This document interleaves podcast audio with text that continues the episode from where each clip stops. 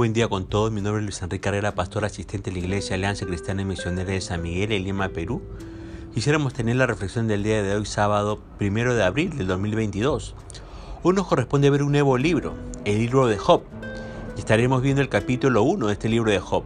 Hemos querido titular a este devocional ¿Qué diría Dios de ti?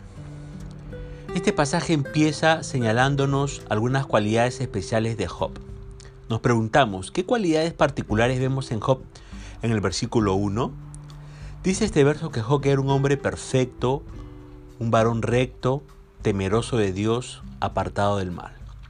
Esto no significa que Job era perfecto, significa que no se dio al mal moral.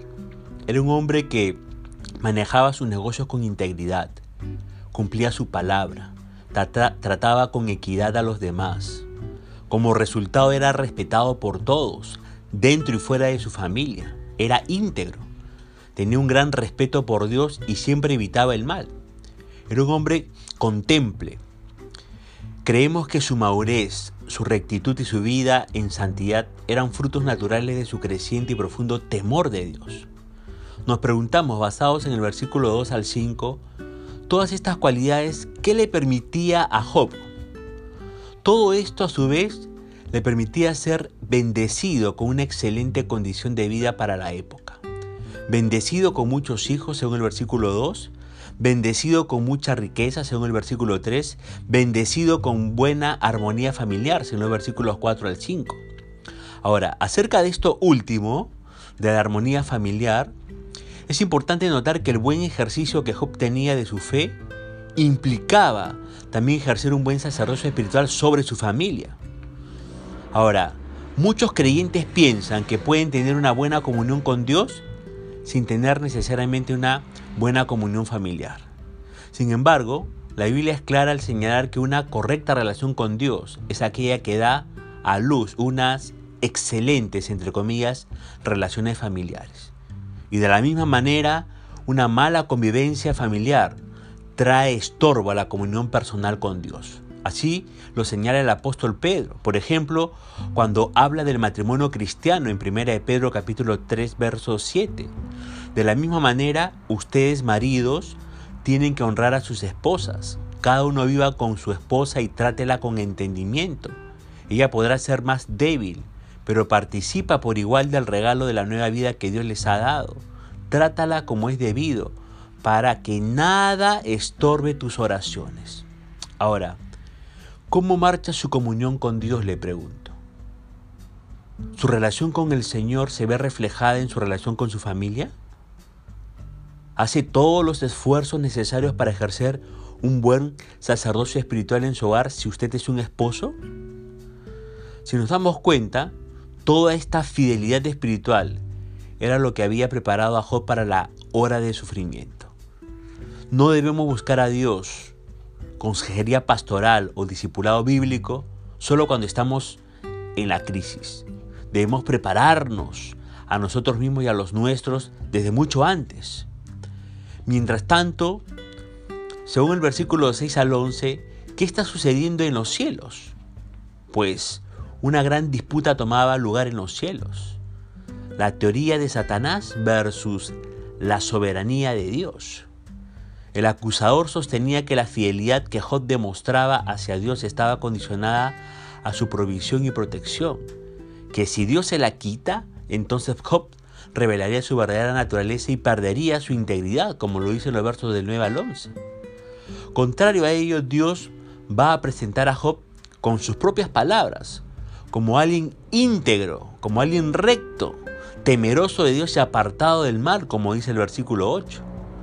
Lo que el enemigo parece estar diciendo es que los creyentes son fieles en tanto que Dios los prospere, pero que si se les alejaran de esa prosperidad, entre comillas, renegarían de Dios. Ahora, fíjese, ¿ah? en la actualidad hay personas que siguen a Dios solamente cuando las cosas marchan bien o porque quieren que Dios les conceda algo. Déjeme decirle que las dificultades destruyen la fe superficial pero fortalecen la fe verdadera al hacer que los creyentes se aferren más a Dios. Yo le pregunto, ¿qué tan sólida es su fe? Por eso aférrese fuertemente a Dios para que pueda soportar cualquier dificultad que azote su vida. Ahora, basado en el versículo 12, ¿cuál es el desenlace de esta historia? Veamos pues el desenlace de la historia de este pasaje. Dios permitió que Satanás pusiera eh, en prueba la fe de Job, quitándole todo lo que tenía, entre comillas, salvo su vida. Con este soberano permiso, Satanás pudo atacar a Job, excepto poner su mano sobre él, como dice el versículo 12.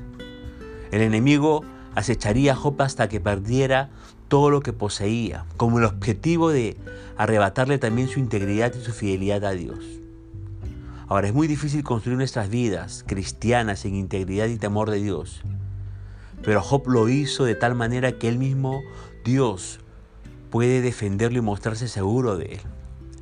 Sin embargo, perder la integridad puede ser muy fácil. Un simple acto en la carne, en nuestra vieja naturaleza, puede privarnos de la victoria. No imaginamos qué es lo que Dios hubiera respondido a Satanás si Job hubiera tenido otra forma de vida. Recuerde bien esto, por favor. Lo que Satanás propuso a Job, o lo que Satanás propuso de Job, también lo hará de su forma de vivir. Por eso le pregunto, ¿qué diría Dios de usted si estuviera en lugar de Job? ¿Dios puede sentirse honrado y seguro con su vida cristiana? ¿Mm? ¿Qué es lo que me respondería? ¿Está listo para mantener en alto su integridad y su fidelidad a Dios? Ahora, basados en los versículos 13 al 19, ¿qué noticias pavorosas recibe Job? Por medio de enemigos humanos y de calamidades naturales, Job perdió toda su riqueza y sus hijos. Esas son las noticias que recibe. Basados en los versículos de 20 al 22, ¿cómo reacciona Job al enterarse de todas estas calamidades? Job respondió a su terrible tragedia con gran dolor. No ocultó su enorme dolor. Su reacción no indicaba que hubiera perdido su fe en Dios, sino que era humano y que amaba a su familia. Ahora, recuerde esto, Dios creó nuestras emociones y no es, no es pecaminoso ni inapropiado expresarlas como lo hizo Job. Si ha experimentado una gran pérdida, una gran desilusión o una gran angustia, no reprima sus sentimientos ni tenga pena de expresar su dolor. Pero también vemos aquí en estos pasajes que Job, respondió a su tragedia con una actitud de adoración y con una fe inalterable en Dios. Cuán difícil debe ser adorar a Dios y darle gracias cuando de pronto la familia, la casa en que vivimos o el trabajo con el que sostenemos a los nuestros se van de nuestras vidas. Lo primero que muchos creyentes suelen hacer en estos casos es buscar una razón o un culpable. También intentan justificar lo sucedido o preguntar por qué razón Dios le permitió, lo permitió. Algunos creyentes más débiles reniegan de Dios y hasta blasfeman contra él. Pero Job no blasfemó contra Dios, sino que se mantuvo seguro que Dios tenía un propósito con lo que le había sucedido. Así que decidió poner su confianza en la soberanía de Dios. Pero Job pudo hacer esto debido a que se encontraba preparado y fortalecido en Dios. Ahora, el Señor no espera que entendamos a plenitud el propósito de sobrar, sino más bien que la aceptemos sin ninguna duda y que estemos preparados para responder debidamente. Él hace su voluntad. Pero no olvidemos que su voluntad es buena, es decir, su voluntad no este, tiene un propósito, nunca es para mal. La voluntad de Dios es agradable, es decir, siempre resultará en satisfacción. Y la voluntad de Dios es perfecta, es decir, tiene un plan completo. Por eso, recuerde, siempre habrá tormentas en su vida. Y a esta se suma la oportunidad del acusador para convertirlas en su derrota espiritual. La pregunta es, ¿ve a sus problemas como oportunidades para fortalecerse y crecer? ¿O tiene la costumbre de quejarse y desanimarse? ¿Es de los que se prepara para la aflicción o de los que espera a pasar por problemas para recién buscar a Dios? Fíjese lo que dice el Salmo 119, verso 92.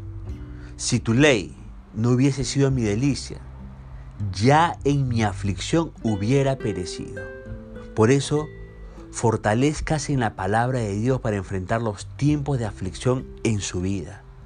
La palabra de Dios puede fortalecernos para enfrentar los momentos difíciles y de crisis que pueden sobrevenir a nuestras vidas.